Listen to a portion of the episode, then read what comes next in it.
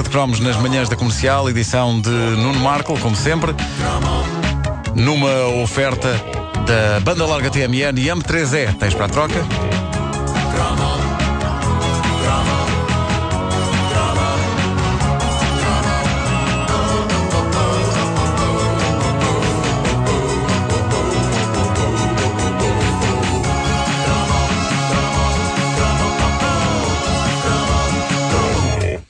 Ouvinte nossa de longa data, Ruth Paquito, há tempos que anda a pedir o cromo sobre um dos maiores ícones oitentistas da moda, da música e, para mim, pessoalmente, do medo. Uh, sim, eu tinha medo. Estou contigo nisso. Tinha medo, tinha também fascínio e achava que esta grande figura do espetáculo tinha um violento sex appeal. Mas tinha medo. Tinha medo, era ela de alguns ângulos não parecia bem uma mulher. Aliás, é uma piada mítica do Beavis e do Butthead. Que quando estão a ver, um, estão a ver um, um videoclipe da Grace Jones e um deles diz: Porquê é que, esta, porquê é que este homem tem batom? Uh, mas ela tinha um corpo incrível. Tinha, incrível. tinha. A, ideia, a, a ideia já da Grace Jones é que ela seria um pouco como uma louva a Deus. Depois de fazer o amor, arrancava a cabeça do outro, não é? Sim, sim, sim. Olha, falar nisso, ela foi casada com o Dolph Lundgren. Foi, foi, foi, foi, é sim, verdade. sim. Uh, mas eu, eu, eu tinha medo dele, tinha medo dela e. Ele ainda hoje tem pesadelos.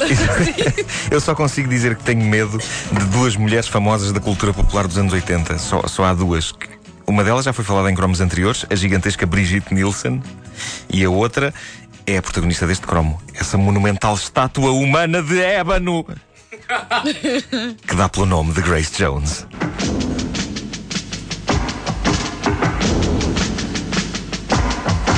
Grace Jones. Uma jamaico-americana que conquistou os anos 80 que nem uma Godzilla. É cantora, modelo, atriz e vimos-la e ouvimos-la em tantos sítios diferentes durante a nossa década de crescimento. Para algumas pessoas, o verdadeiro boom de Grace é na sequela de Conan o Bárbaro. Conan o Destruidor, de 1984, onde ela emparelhou com Arnold Schwarzenegger eh, no papel da Guerreira Zula. Uma das razões por que sempre fui fã do Schwarzenegger tem muito a ver com o respeito que ele me merece por um ano a seguir ao outro, ter contracenado primeiro com Grace Jones em 84, no Conan o Destruidor, e depois com Brigitte Nielsen em 85, no não menos mítico Calidor, a lenda do talismã. Não é qualquer um que faz isto. Grace Jones e Brigitte Nielsen seguidas. E as únicas mulheres que consigo ver descontraídamente darem cabo do canastro ao exterminador. Outra aparição marcante de Grace Jones foi no 007 Colheita de 1985. Em A View to a Kill, ela faz de Mayday a namorada do vilão Max Zorin, que é interpretado pelo grande Christopher Walken. E é a única Bond Girl, arrisco dizê-lo, que praticamente viola James Bond. É certo que Mas sabe a ideia que ele gosta. Uh, mas repara, em 85, Roger Moore já era um indivíduo relativamente fácil de violar. Hoje, uh, já não, Já não dava grande luta. Já, já não dava grande luta, não. Rocha já não dizia mur, mur. Não, não. mas mesmo assim, a cena de sexo entre eles é de certa forma histórica. E lá está, em Eu não- eu não- 1985. Eu não me lembro disso. Lembro-me bem lembro. que ela, ela era amada fita, era uma Sim, Bond Girl, mas sim. que é má. E no entanto, sacri- sacrifica-se para salvar James Bond. É verdade, é ela depois no fim. Envolve um daqueles carrinhos de minas, não é? Sim, sim, ela, ela arrebenta-se. No- ela vai pela, mina adentro. Ah, e, e, e lá está, em 1985, quando ela estava a filmar isto, ela namorava com o Dolph Lundgren.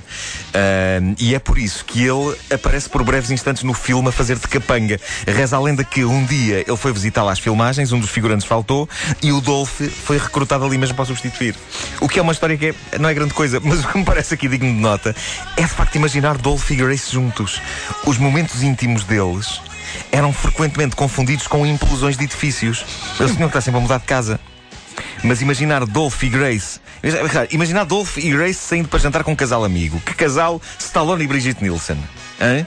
Ei. O Dolph e o Stallone contracenaram no Rocky 4. Agora imaginem os casais a irem jantar. Aquilo não devia parecer uma saída entre casais.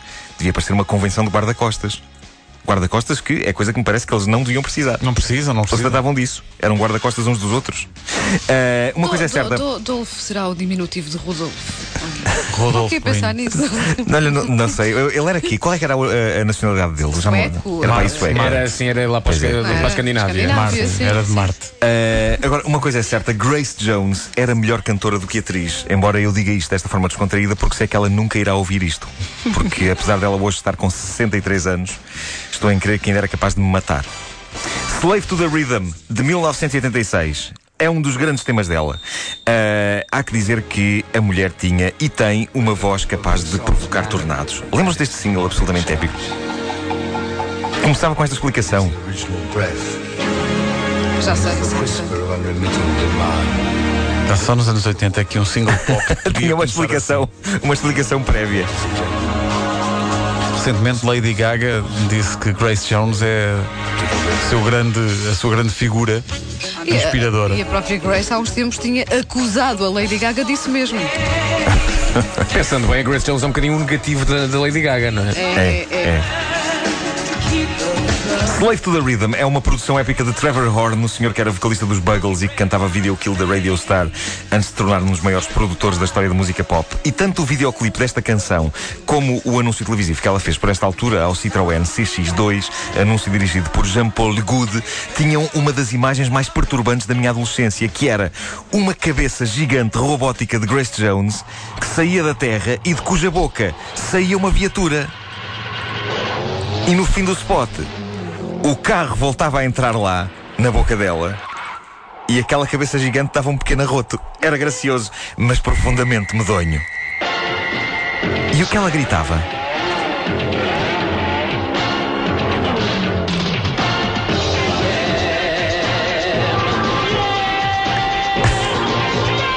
Isto é insano. Ah, completamente insano. Mas a verdade é que, eh, no meio desta loucura toda, este anúncio conseguia passar a ideia de que quem comprasse o raça do carro era um tipo com estilo e muito à frente. Ah, valente. Ah, Grace Jones, Grace Jones era uma super artista. Hoje, apesar de mais discreta, mais discreta no que toca a gravar discos, porque de resto continua a envergar roupas e penteados nos quais uma pessoa pode cortar-se se não se põe a pau. Mas ainda hoje ela emana uma energia e um poder absolutamente super-heróicos. Ela esteve em Portugal há pouco tempo. Ela esteve em Portugal Eu, eu tenho- eu tenho ideia dela É? ter ido a um programa de televisão. Estou a sonhar. Ou- Não sei se foi um programa de televisão, acho que ela veio, foi atuar. Ainda há rodas milhões. não? Não, mas deve ter ido a uma discoteca qualquer, acho que foi uma discoteca. Ah, Eu, eu tenho, acho- tenho ideia de ter Eu visto num programa lembro-me de televisão. que ela veio cá quando o Manuel Luís Goxa tinha um programa chamado Momentos de Glória. Lembram-se? ah, exatamente. E a Sim, gente sim, vinha sim, de sim, fora sim. do país Sim, sim. para uma entrevista em que Manuel Luís Gosta falava português e eles respondiam em inglês. É verdade, Exato, é verdade. Ah, e eu quero acreditar que já estive a um grau de separação de Grace. Quê? E vou-vos contar. Então, Há uns anos valentes, eu tive uma reunião com Carlos Sampaio. Lembram-se do Carlos Sampaio? Modelo e ator, ficou popularizado no Big Brother famoso. O Carlos Sampaio, claro! Sim. Antes disso, ele era, era um empresário com projetos e um deles era fazer stand-up e queria que eu escrevesse para ele.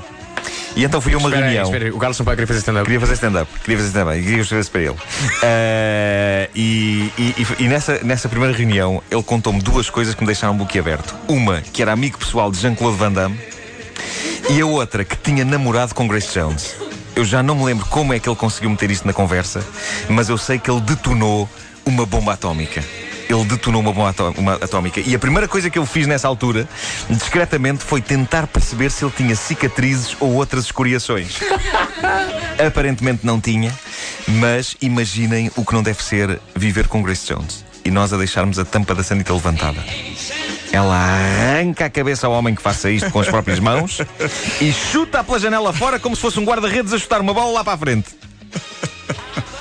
Está uma pessoa na casa sossegada em frente e de repente, pum, olha a cabeça do Antunes.